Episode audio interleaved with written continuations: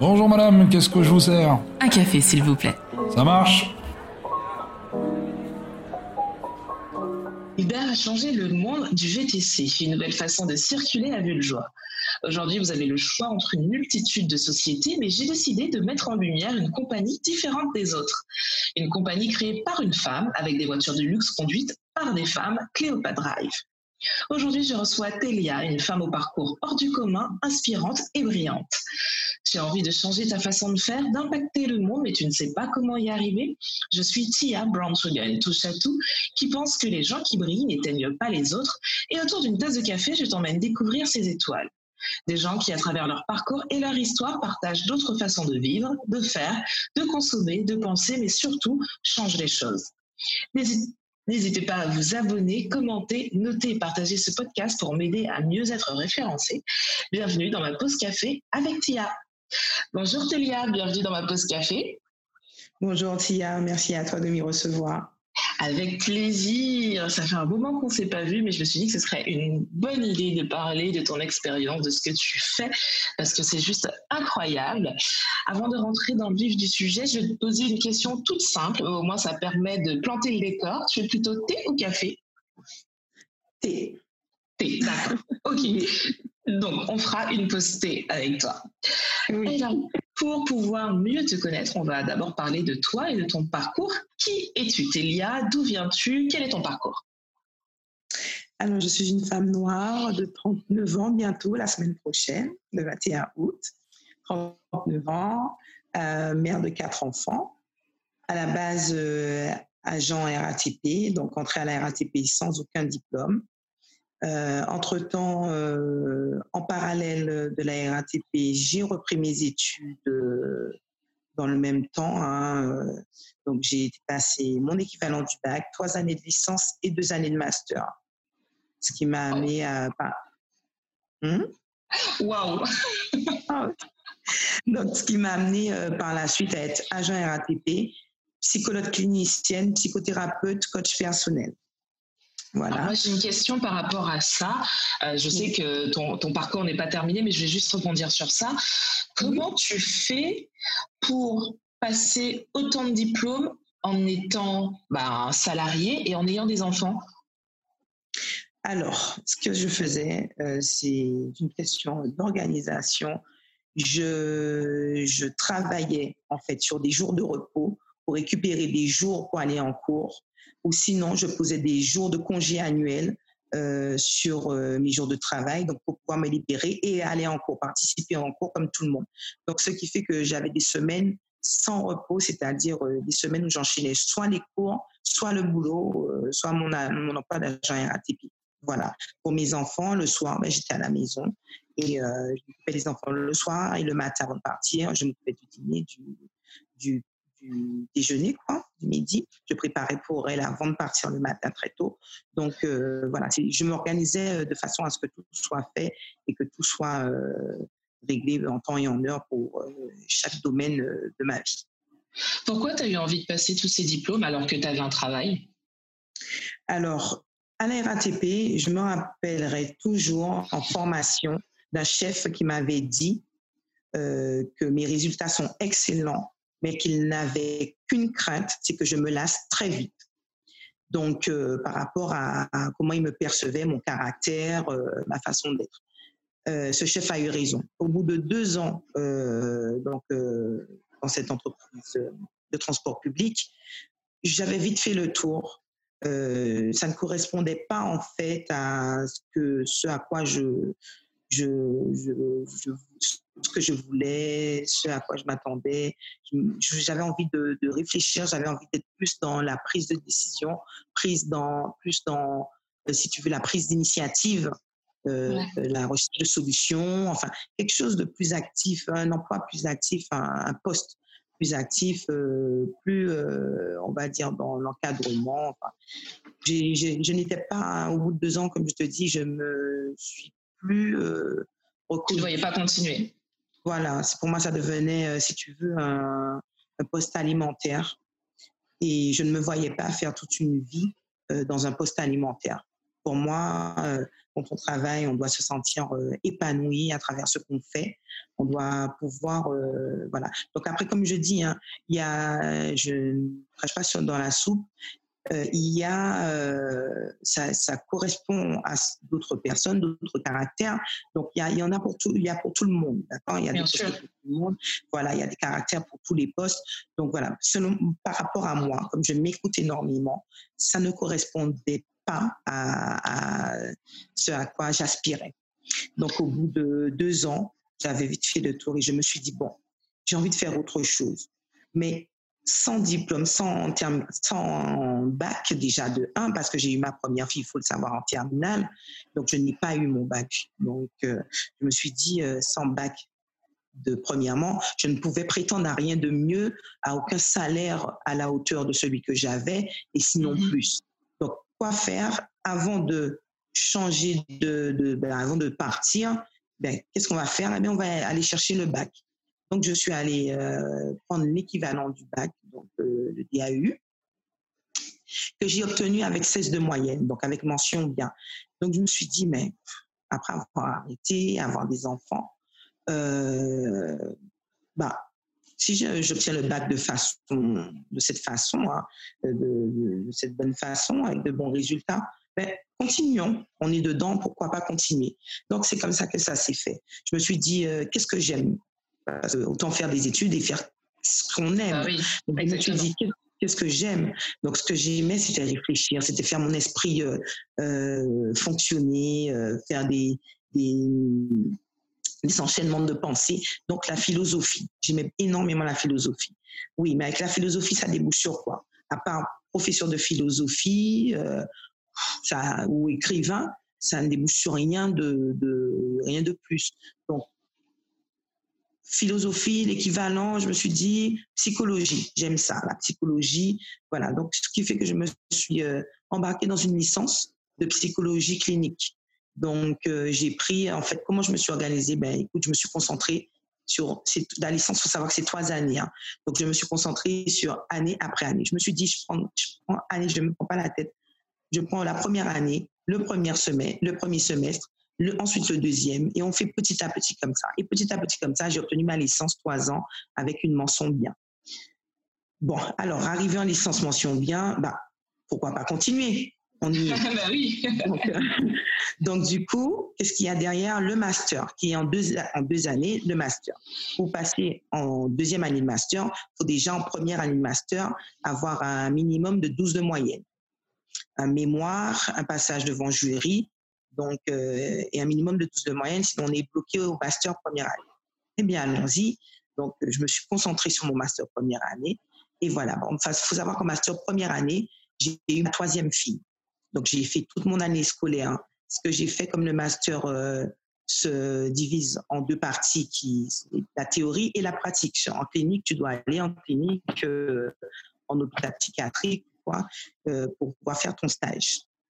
Et je me suis dit, je suis enceinte, je vais passer mes examens. Donc, je suis allée passer des examens. Il faut savoir que je suis allée passer mon dernier examen euh, deux semaines avant mon accouchement. Donc, Waouh. vraiment gros, euh, vraiment, euh, les Wow. me regardaient, euh, c'était vraiment euh, voilà, impressionnant puisque j'étais sur le point d'accoucher de ma troisième fille. Donc, j'ai passé la théorie et l'année d'après, j'ai passé la pratique, tu vois, parce que je ne voulais pas euh, aller en psychiatrie, en hôpital psychiatrique avec le, le gros ventre et, et toutes les représentations que ça peut avoir sur les malades euh, Bien les- sûr. en maladie psychiatrique. Il faut faire attention aussi à ces choses-là. Donc, j'ai fait mon, mon master de première année en deux ans. Et ensuite, je l'ai eu, je suis passée devant mon jury, j'ai tout fait ce qu'il fallait. Quand j'ai eu mon bébé, j'ai continué à aller en cours. Euh, j'ai- J'allais en cours avec mon bébé. Donc voilà, ce qui était aussi, euh, ce qui est mon deuxième semestre, je l'ai fait avec mon bébé. Donc, ce qui était aussi euh, inhabituel pour les étudiants, ben, de voir une étudiante venir avec, euh, ben, écoutez, voilà, je savais ce que je voulais, je voulais mon, mon, mon master, donc je me, je me m'en suis donné les moyens et j'y suis allée. Donc, ça arrivait que je sois en train de prendre les cours, en train d'enregistrer les cours et en train d'écrire ben, avec mon bébé au sein, euh, voilà, tranquillement. Et hum, donc, voilà. Ensuite vient le master 2, le mémoire, le gros mémoire, vraiment, le gros jury. Et ben, j'ai obtenu mon master. C'est quand même dingue parce que quand on t'écoute, on a l'impression que rien n'est impossible. Là, tu nous dis, ben, j'allais en cours avec mon bébé, je prenais mes cours en allaitant. Et c'est vrai que des fois, on se trouve tellement d'excuses et de, des excuses qui sont tellement minimes pour ne pas faire les choses que quand on t'écoute, on se dit, mais on n'a pas le droit, en fait. On n'a pas le droit de ne pas essayer parce que toi, tu nous prouves que ben, enceinte, j'y ai été. Mon bébé était petit, j'y ai été. J'avais un autre boulot, mais j'y étais quand même. Et je trouve que c'est quand même génial ce message que tu fais passer, que tant que vous pouvez y aller, allez-y, quoi. Il n'y a rien qui puisse vous arrêter. Mais j'ai une phrase que j'aime bien dire, euh, je suis ma propre limite. Ça veut dire que ma limite, ce n'est que moi qui la fixe. Quand, euh, si tu veux, euh, pour moi, comme tu dis, rien n'était possible. Il suffit d'y croire, de se fixer un but et de garder son cap. De se donner les moyens d'y aller. Quand on veut vraiment quelque chose, on peut. Ça, c'est quelque chose que j'ai expérimenté. C'est ce que je n'ai pas fait, c'est ce que, au fond, je ne voulais pas vraiment. Il ne suffit pas de dire je veux pour qu'on le veuille vraiment. Il y a deux choses. Il y a ce qu'on exprime, ce qu'on exprime, et il y a ce que l'on désire vraiment. Hmm. Voilà. Mais je suis totalement d'accord parce que quand on désire vraiment quelque chose, on s'en donne les moyens finalement. Quand on veut simplement, ben, le moindre petit obstacle nous fera renoncer, alors que le désir profond, ben, rien nous fera renoncer si on, en, si on le veut vraiment. Exactement. Et il y a autre chose aussi dans ton parcours, c'est que tu es une sportive de haut niveau. Oui, voilà. Est-ce que tu euh, peux nous parler de ton parcours sportif? Alors, pareil, mon parcours sportif, donc il faut savoir que j'ai commencé la boxe à l'âge de 14 ans, donc en Guadeloupe. Euh, euh, si tu veux, j'ai continué en arrivant en métropole. Mhm. J'ai arrêté la boxe, j'ai mis entre parenthèses la boxe euh, après chacune de mes grossesses pour pouvoir m'occuper de mes enfants, les allaiter. Chacune des grossesses, j'ai arrêté, mais j'y suis dès que possible retournée. Je suis toujours revenue vers ce sport qui est mon sport de prédilection. Et il faut savoir également que j'ai aussi mis ce sport entre parenthèses durant toutes mes années d'études. Parce que ça faisait trop. Il y avait le foyer à gérer, mes enfants, donc que j'élève seul. Euh, il y avait euh, l'emploi à gérer et il y avait les études à gérer. Donc, il euh, fallait prioriser. Oui, voilà. Fallait, il fallait, fallait, il fallait agir par ordre de priorité. C'est pour ça que je disais tout à l'heure, tout est une question d'organisation on regarde ce qui est prioritaire, ce qui est, ce qu'on doit faire avant, et ensuite on classe comme ça. On classe et on avance en faisant. Donc, euh, le sport, je l'avais mis entre parenthèses. J'ai repris le sport donc en septembre, à la rentrée de septembre 2018, donc euh, pour l'année 2018-2019. En janvier 2019, mon entraîneur me dit euh, bah, Je t'inscris je t'inscris pour les championnats euh, en décembre. Il me dit, je t'inscris pour janvier euh, pour les championnats d'Île-de-France de kickboxing. Je dis, ah ouais? J'ai ah ouais, mais j'ai repris en septembre. Il me dit, oui, ben oui.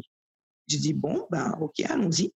Donc voilà, donc euh, je passe tous les combats, toutes les sélections de, des championnats d'Île-de-France. Donc il faut savoir que tous les combats se faisaient lors de la même journée.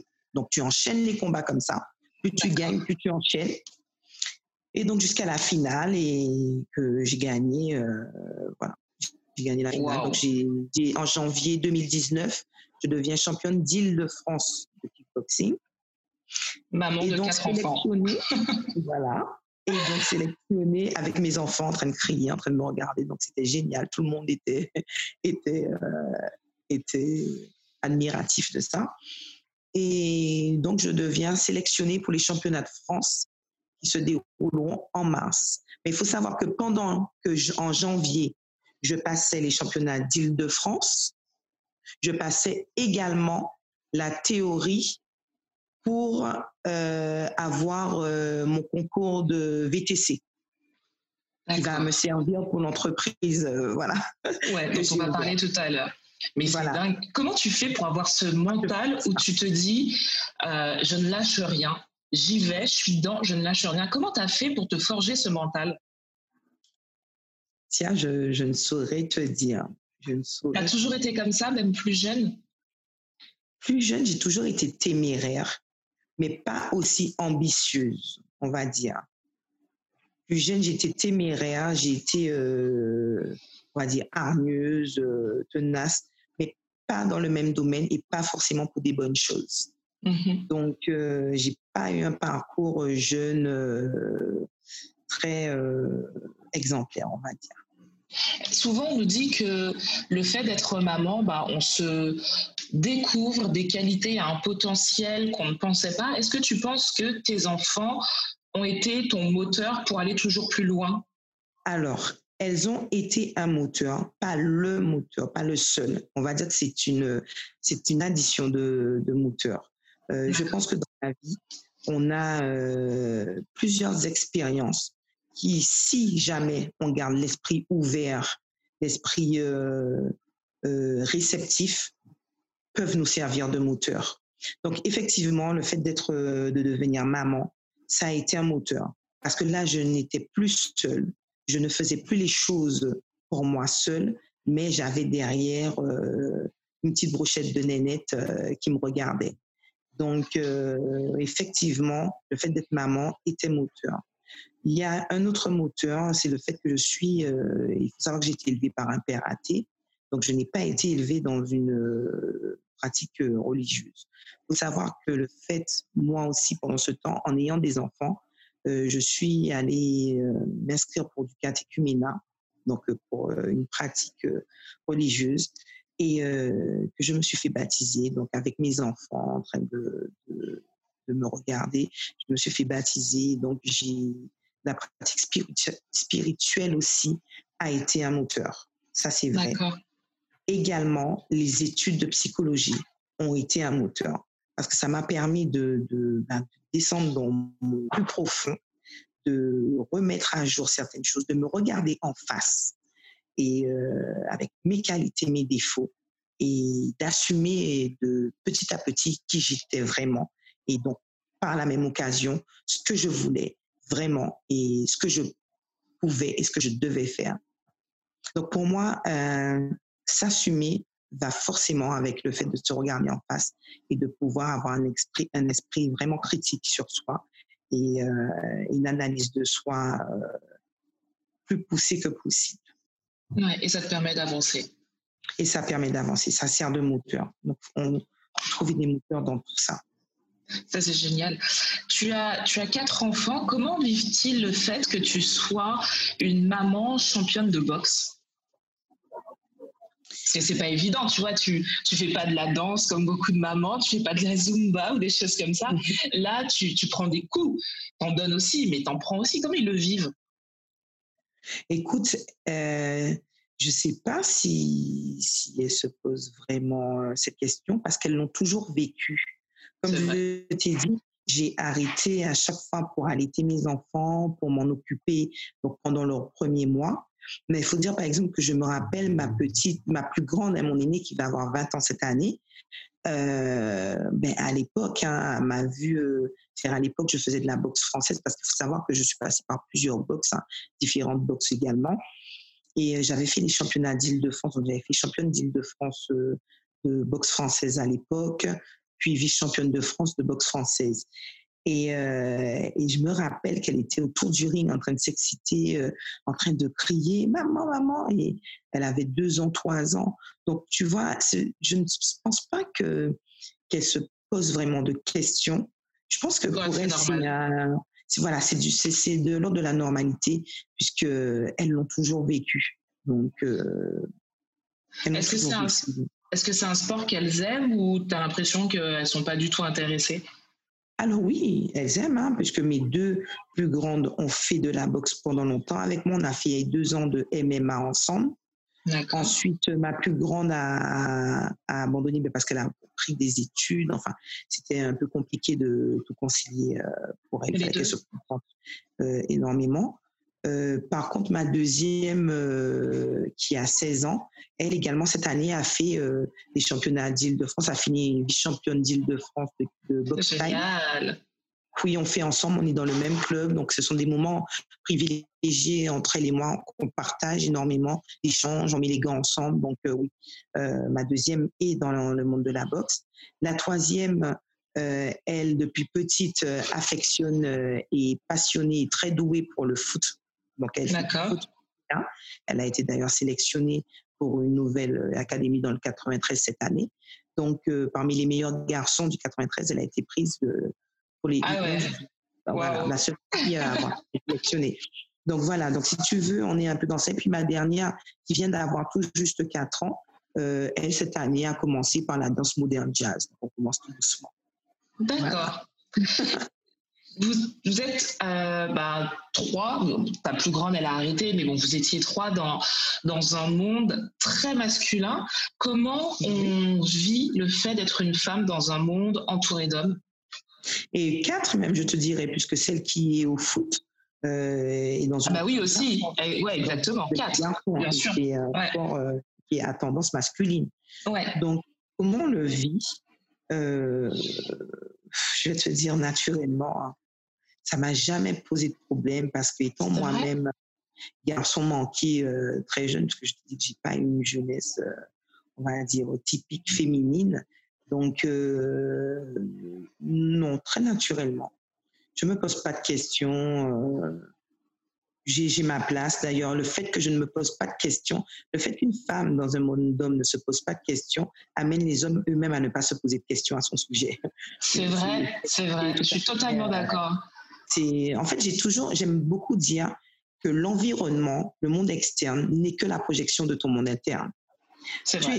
L'extérieur, l'environnement ne te perçoit que comme tu te perçois toi-même à l'intérieur. Donc, euh, j'adore cette phrase. Pour moi, il n'y a pas de mystère. Et c'est vrai, tu sais, je parlais euh, récemment avec euh, une femme que j'ai interviewée justement pour le podcast, et on mettait mhm. en avant le fait que nous, femmes, on a tellement tendance à se poser mille et une questions pour tout et n'importe quoi. Et que forcément, comme tu dis, en face, ben, les hommes ne se posent pas autant de questions.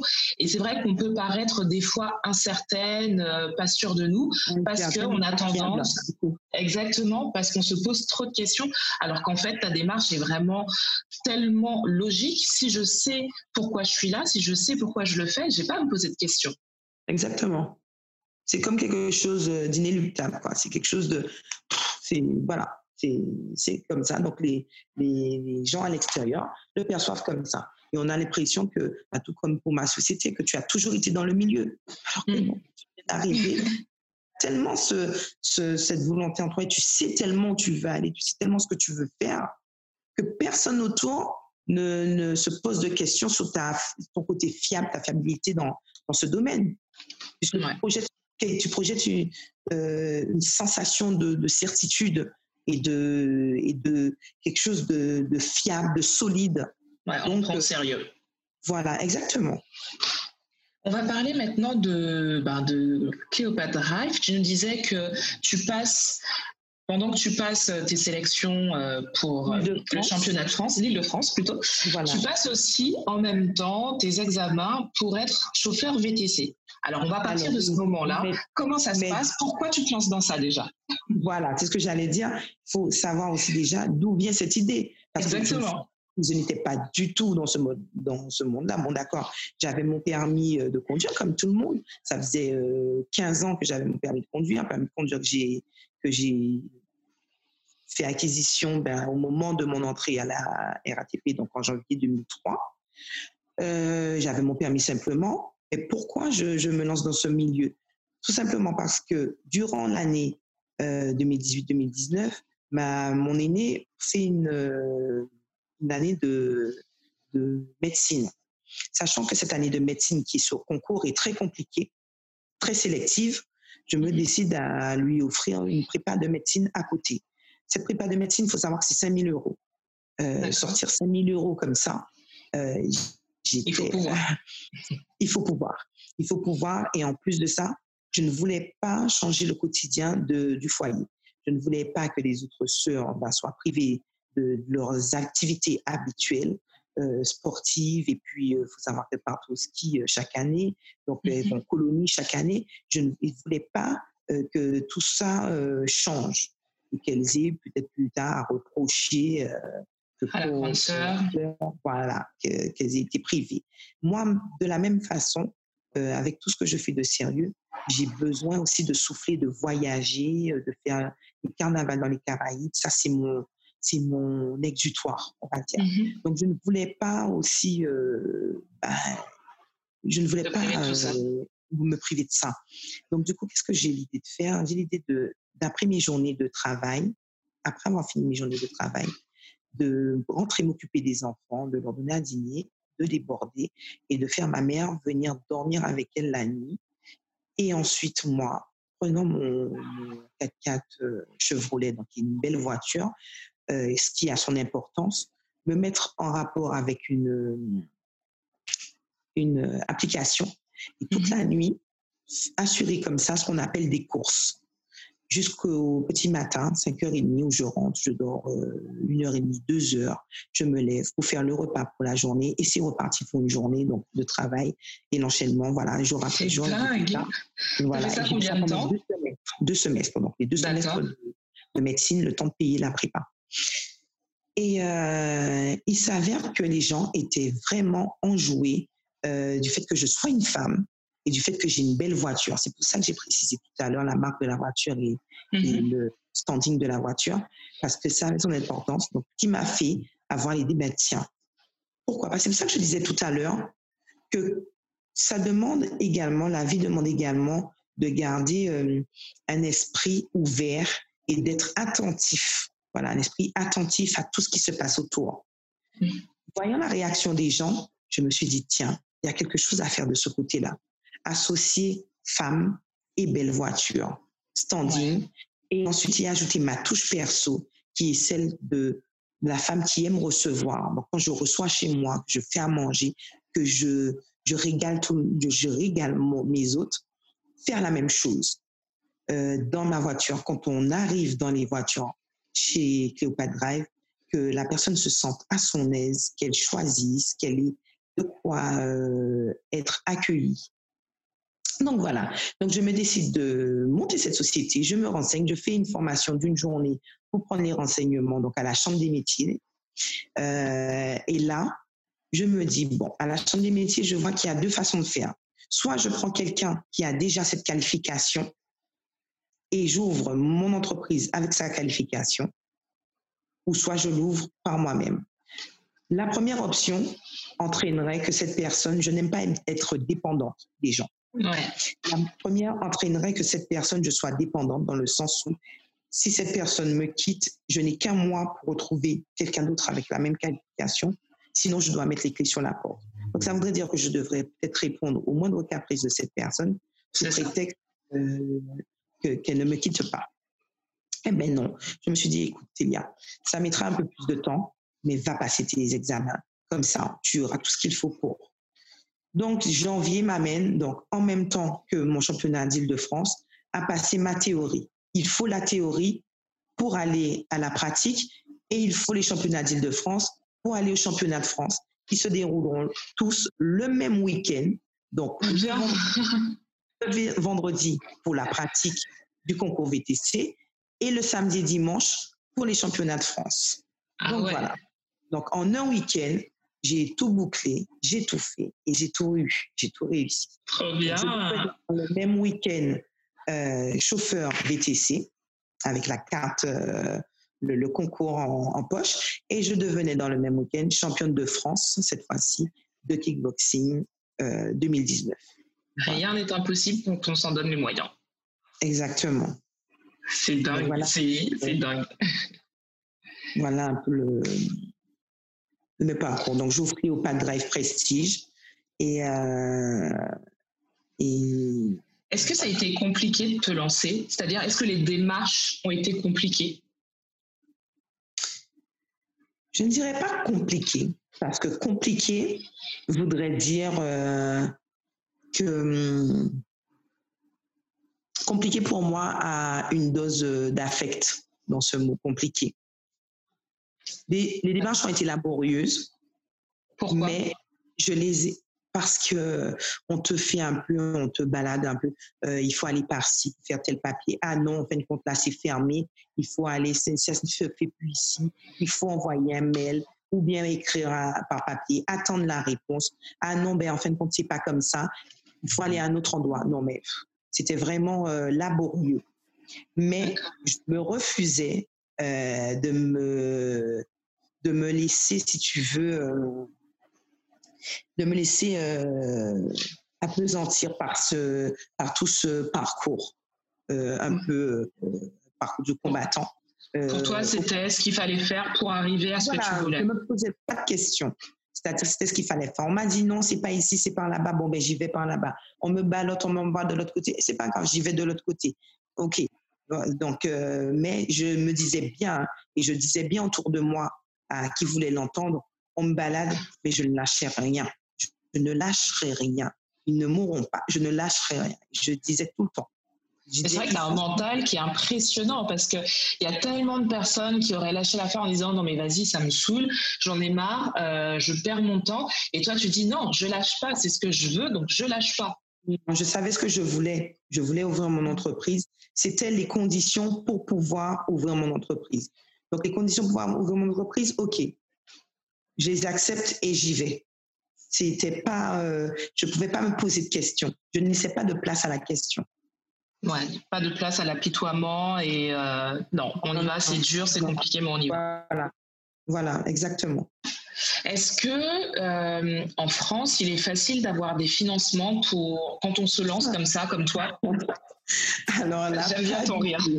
ah ben oui, ben parce que non, mais c'est à moi que tu poses cette question. Euh, mais écoute, mon entreprise, je l'ai ouverte petit à petit avec des petits moyens. D'accord, ma seule paye, mon seul foyer, mes seules entrées d'argent de mon foyer. Ça a demandé de se serrer la ceinture dans le foyer. Et voilà. Quand je disais que je n'ai pas voulu, euh, pour euh, la prépa de médecine de ma première fille, euh, faire des concessions sur le reste, ben là, cette année, on a dû faire des concessions. Ça tombait très bien qu'il y ait le Covid, j'ai envie de te dire. Parce que, ben, du coup, comme tout était annulé, on n'a pas eu à se à la maison. Ça. Donc voilà, donc c'est un peu égoïste que je dis, mais bon, c'est la réalité, c'est ma réalité. Donc euh, voilà. Mais c'est important si je pose cette question de financement parce qu'il y a certainement des auto-entrepreneurs qui ont envie de se lancer et souvent, très très souvent, le financement, c'est le nerf de la guerre. Hein. Et euh, des fois, bah, on a les noms de la banque, on a un nom euh, au niveau des aides et on se dit mais mince, mais comment je peux faire? Et toi, tu nous prouves que bah, j'ai une famille, j'ai quatre enfants, j'ai des enfants qui ont qui font de grandes études, mais voilà, j'y vais petit à petit, mais j'y vais quand même. Et même si ça prend un petit peu plus de temps, j'ai qu'un salaire, mais on y va quand même. Et aujourd'hui, ton entreprise est là, quoi. Ouais, exactement. C'est exactement ça. Donc, il faut savoir que je n'ai eu aucune aide. Je n'ai eu aucune aide. Euh, ouais, j'ai eu aucune aide. Et euh, pendant, vas-y. Mhm. Tu parlais du Covid tout à l'heure. Comment tu as vécu la période euh, de Covid, justement? Très, très, très, très compliqué. Très, très compliqué très compliqué. C'est pour ça que ben, la sortie du, depuis la sortie du Covid, je charbonne sans relâche. Je n'arrête pas. Voilà. Et tout se règle petit à petit et tranquillement. Voilà. Je me pose pas de question. Voilà, je me pose pas de question. Il faut le faire. On charbonne, on y va, on retrousse les manches et on y va. Mais le Covid a été très compliqué parce qu'il faut savoir qu'il n'y avait aucune entrée d'argent.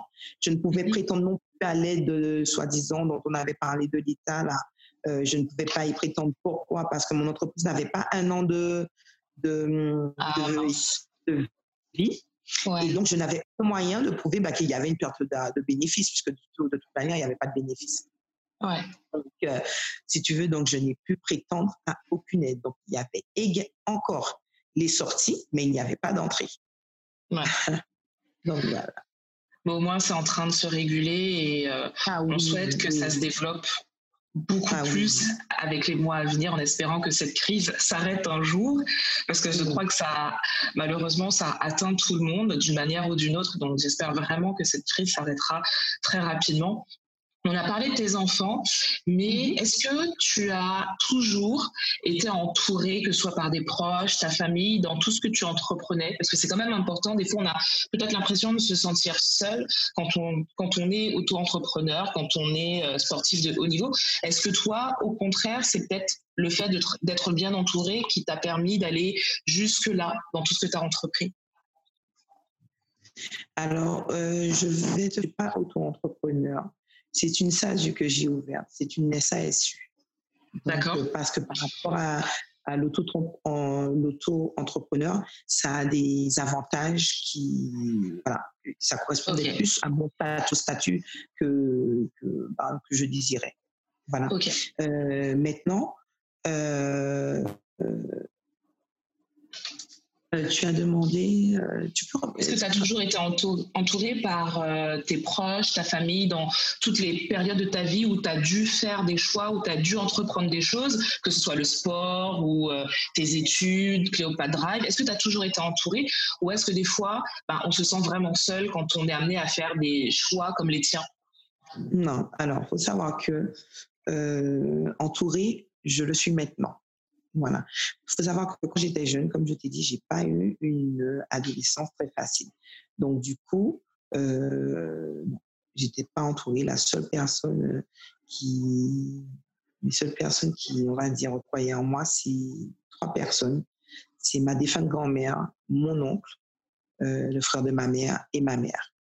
Donc il y a ces trois personnes-là qui me euh, témoignaient, on va dire, euh, ne serait-ce que par la parole, euh, du bah, le fait que bah, qu'ils croient en moi et qu'ils savent que un jour je ferai de grandes choses. Mmh. Euh, maintenant, donc faut savoir qu'il y a toute cette période où non, donc euh, grande solitude. Il faut savoir qu'au début de bah, ma première grossesse, par exemple, à part ma mère à mes côtés, il faut savoir aussi que la solitude, euh, par mes amis hein, à l'extérieur, parce que ben, avoir un premier enfant jeune, euh, c'est pas toujours bien perçu, c'est pas toujours bien vu pour tout le monde. Euh, bah, la vie est finie, la vie est gâchée, enfin voilà, parce que tous les préjugés qui vont avec. Donc euh, non, je n'ai pas toujours été bien entourée. à l'heure d'aujourd'hui, je peux dire que j'ai une vraie famille autour de moi, euh, mes enfants, ma mère, mon père qui est revenu, mes sœurs, euh, mes beaux-frères, euh, mes amis. J'ai de très très bons amis qui, qui, je dirais même quelquefois des frères et sœurs, qui sont vraiment vraiment vraiment attachés et qui m'encouragent énormément. Euh, je pose cette question parce que des fois, on peut se sentir seul ou on est vraiment seul quand on entreprend de grandes choses. Mais je crois profondément que quand on a, comme on disait tout à l'heure, ce désir vraiment profond, faut rien lâcher. C'est pas évident parce qu'on n'a pas d'épaule sur qui se reposer, mais il faut pas perdre de vue son objectif parce qu'au final, une fois qu'on a atteint son objectif, ben, il y a la lumière avec qui arrive et des fois, voilà, les autres arrivent, la lumière attire la lumière et c'est ce que tu as vécu en fait. Exactement, exactement, c'est exactement ça. Qu'est-ce que tu as appris la, les, on va dire sur les trois dernières années, quelles sont les grandes leçons que tu as apprises?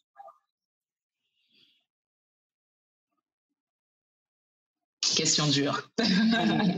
ouais, question dure, mais à la fois en même temps euh, simple.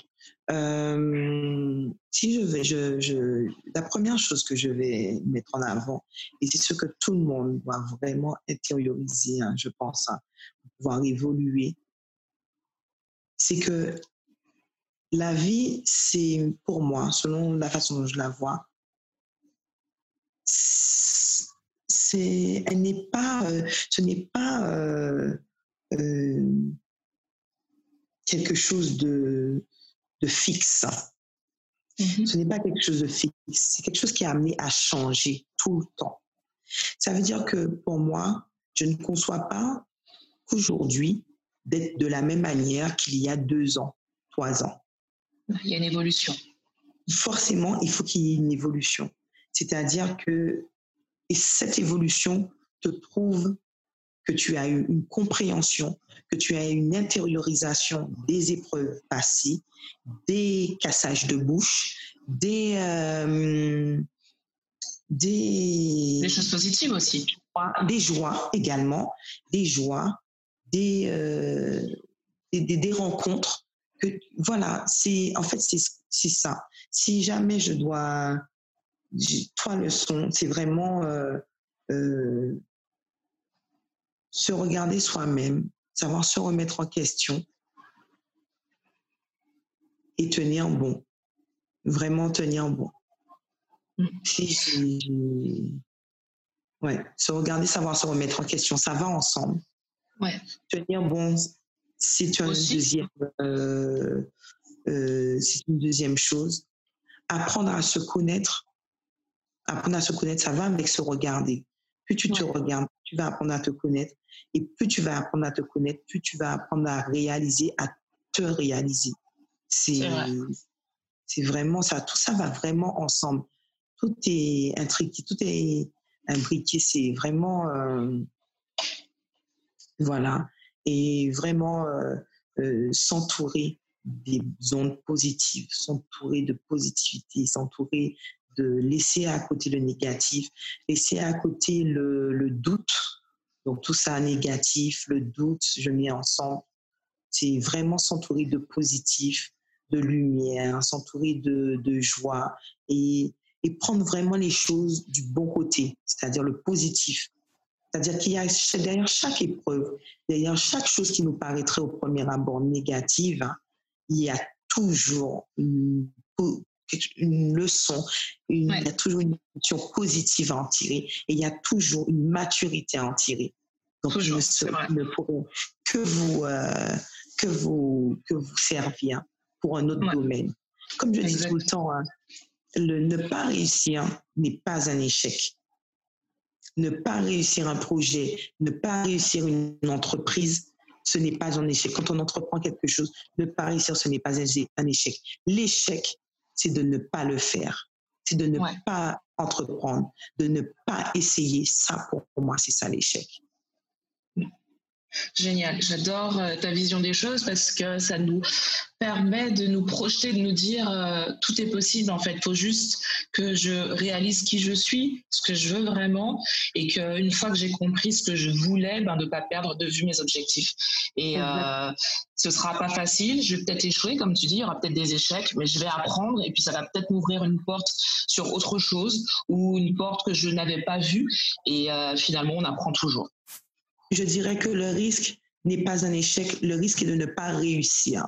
Mais si cette entreprise-là, ce, projet dans lequel tu t'es lancé, tu ne l'as pas réussi, il n'a pas abouti, il n'y a pas eu d'aboutissement, ce n'est pas un échec parce que te, forcément, l'énergie que tu as mis, l'expérience que tu as acquis en, faisant ce projet, te servira toujours pour le projet qui est pour toi. C'est-à-dire que moi, je pars du principe que ce projet-là, en lui-même, n'était pas pour toi, sauf que l'énergie que tu as mis dedans, l'expérience que tu as acquis en mettant en place ce projet, en essayant de mettre en place ce projet qui n'a pas réussi, te servira pour la réussite, pour la gloire d'un autre projet. Donc, ce n'est pas un échec. Le fait de ne pas réussir, tu ne réussis pas un projet, tu n'as pas échoué. Parce que tu as toujours la possibilité, tu es en vie, tu as toujours la possibilité de déplacer les choses. Comme je disais tout à l'heure, la vie n'est pas quelque chose de fixe. Les choses peuvent être déplacées. Donc, les projets peuvent être déplacés. Les domaines peuvent être déplacés. J'aime beaucoup, beaucoup ta façon de voir. On va parler de Cléopâtre pour finir, parce que ça va faire presque une heure qu'on est en train de papoter. Est-ce que tu peux nous dire euh, quel service tu offres avec euh, Cléopâtre Drive? Qu'est-ce qu'on peut avoir si on t'appelle? C'est quoi la différence avec les autres VTC Voilà. Alors, euh, c'est très important. Donc, Cléopâtre Drive est un service de conductrice privée donc, ce sont des femmes qui conduisent. Donc, ça, c'est déjà important de le savoir quand on fait appel à Cléopâtre Drive. Ce sont des femmes qui vous conduisent avec, et qui, qui vous offrent, qui mettent à votre disposition, Cléopâtre Drive met à votre disposition un service haut de gamme. Donc, ça aussi, c'est important de l'avoir en esprit, un service haut de gamme. Ce qui veut dire que euh, quand vous vous adressez à Cléopâtre Drive, il ne faudra pas s'attendre, donc déjà avant un homme au volant, il ne faudra pas s'attendre à avoir le même prix qu'un service standard. Donc, pourquoi je précise ça? Bah, Parce que euh, c'est important. Si, si, vous allez, par exemple, dans, dans un restaurant haut de gamme, un restaurant de prestige, d'accord, un restaurant étoilé, et que vous commandez un hamburger, il ne faudra pas vous attendre à ce que ce soit le même prix que l'hamburger du fast-food. Exactement. Ce ne sera pas la même chose. Donc, c'est la même chose pour Cléopâtre. Pourquoi? Parce que dans le restaurant étoilé, l'hamburger sera peut-être avec de la viande fraîche, pas du surgelé. Euh, la laitue, la tomate qu'on mettra dedans, ce seront des légumes, des, légumes frais. Ce seront des, produits des, sortis du terroir. Ce sera, donc, ce sera un, hamburger qui aura eu une certaine euh, valeur ajoutée. Distinction, distinction. D'accord Une valeur ajoutée. C'est la même chose pour Cléopâtre Drive. Quand vous venez, vous appelez Cléopâtre Drive, euh, les conductrices descendent de leur voiture, contrairement à d'autres services Les conductrices descendent de leur voiture, vous accueillent, elles sont là en train de vous attendre, elles vous ouvrent la porte, elles vous installent, elles referment la porte derrière vous, elles s'assoient. Leur question, c'est souhaitez-vous une traversée silencieuse, une traversée en musique Il faut savoir que si vous choisissez une traversée en musique, il y a différents répertoires. Vous choisissez votre musique. Donc, il y a de tout dans les véhicules, sachant que ça va aussi bien du classique, Mozart, Beethoven, en passant par les musiques maghrébines, en passant par les musiques africaines, afro-caribéennes, en passant par euh, euh, les bruitages pour les afro, les, les, adeptes de zen. Il y a des bruitages de mer, des bruitages d'animaux, en passant également pour les enfants par des comptines, des contes de fées. Donc, de la salsa, euh, vous trouvez tout ce qui existe. Du jazz, vous trouvez tout ce qui existe. Donc, c'est génial.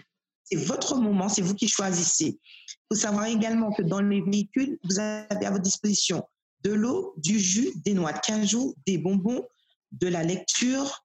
Euh, maintenant, avec le Covid, donc euh, la plupart des véhicules sont, ont des, des, vitres, du, plexiglas. Euh, également à votre disposition est mis dans les véhicules des masques de protection. cool. Les conductrices ont obligatoirement leur masque sur le visage. Euh, donc voilà. Donc faut faut voir. Vous avez du gel aussi désinfectant dans les véhicules. Ça c'était déjà en place avant le Covid.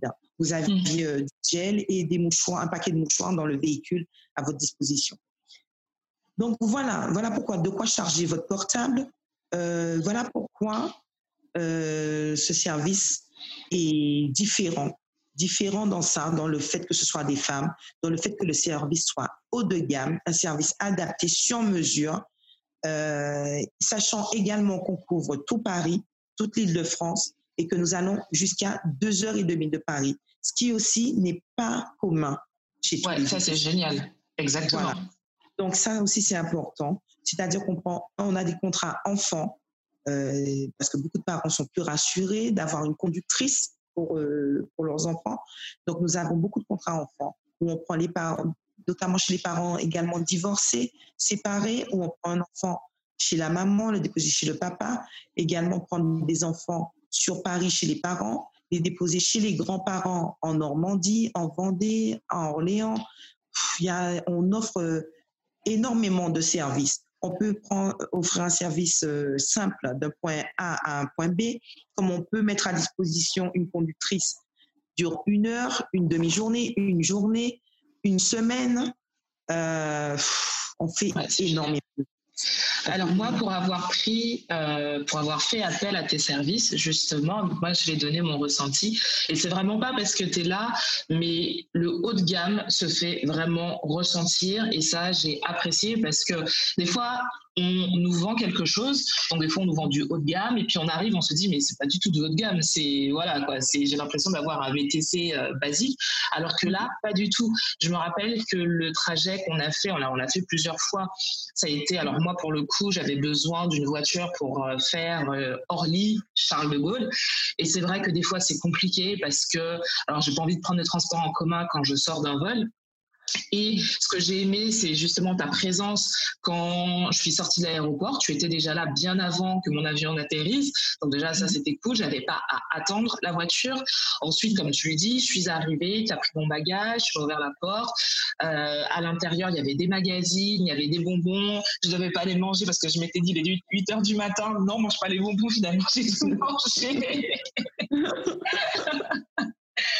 Euh, il y avait une bouteille d'eau et c'est vrai que j'étais hyper confortable. Euh, c'était hyper confortable. La, voiture est vraiment belle, vraiment, vraiment belle. Et je me suis sentie bien pendant tout le trajet.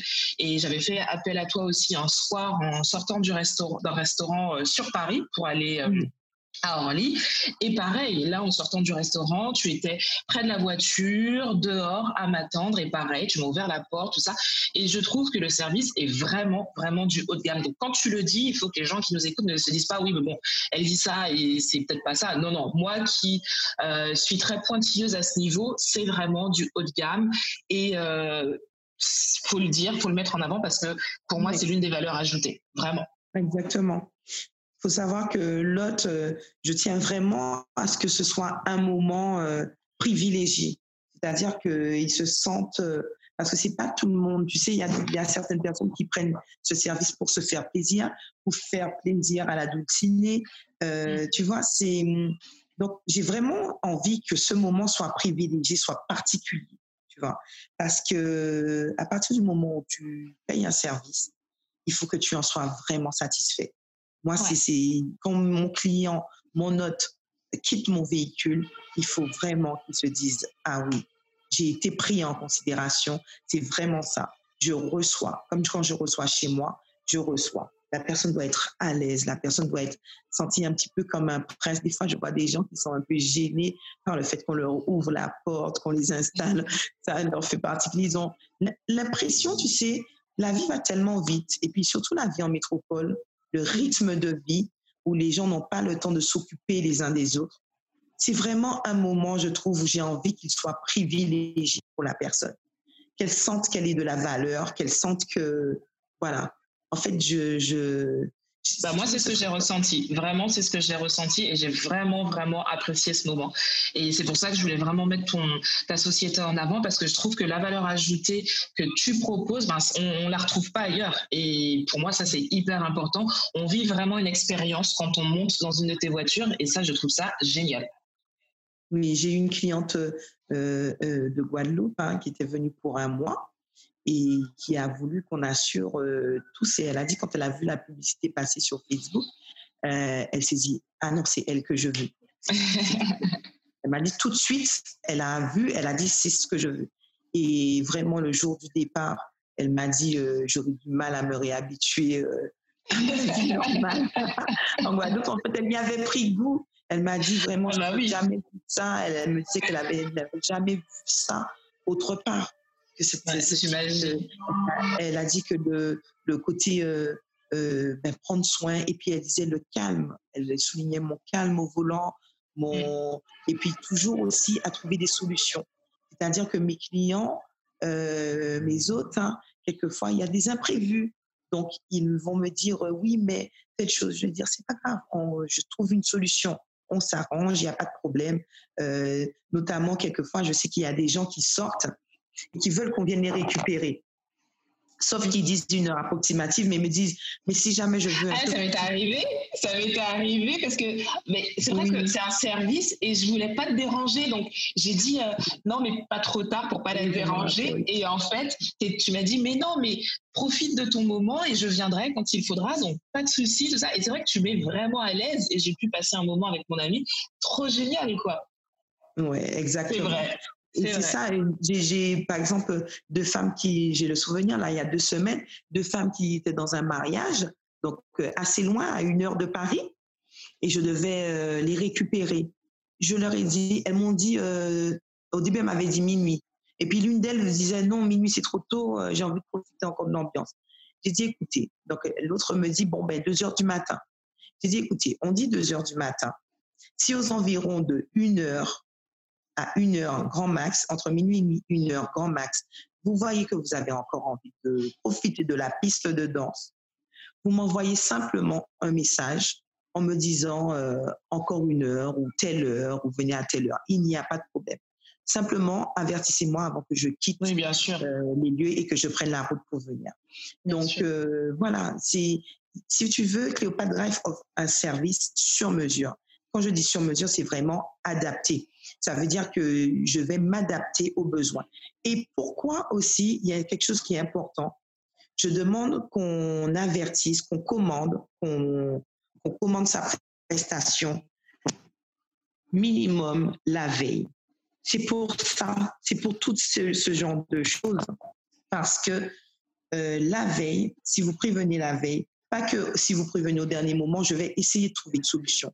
Mais si toutes mes conductrices sont occupées, si moi-même je suis occupée, on est en prestation et qu'on est peut-être loin de Paris ou à des endroits éloignés de votre point de départ, ça va être compliqué. Je ne vais pas vous laisser en train d'attendre une heure, deux heures. Je vais vous dire non, trouvez un autre moyen si vous m'appelez au mm. dernier moment.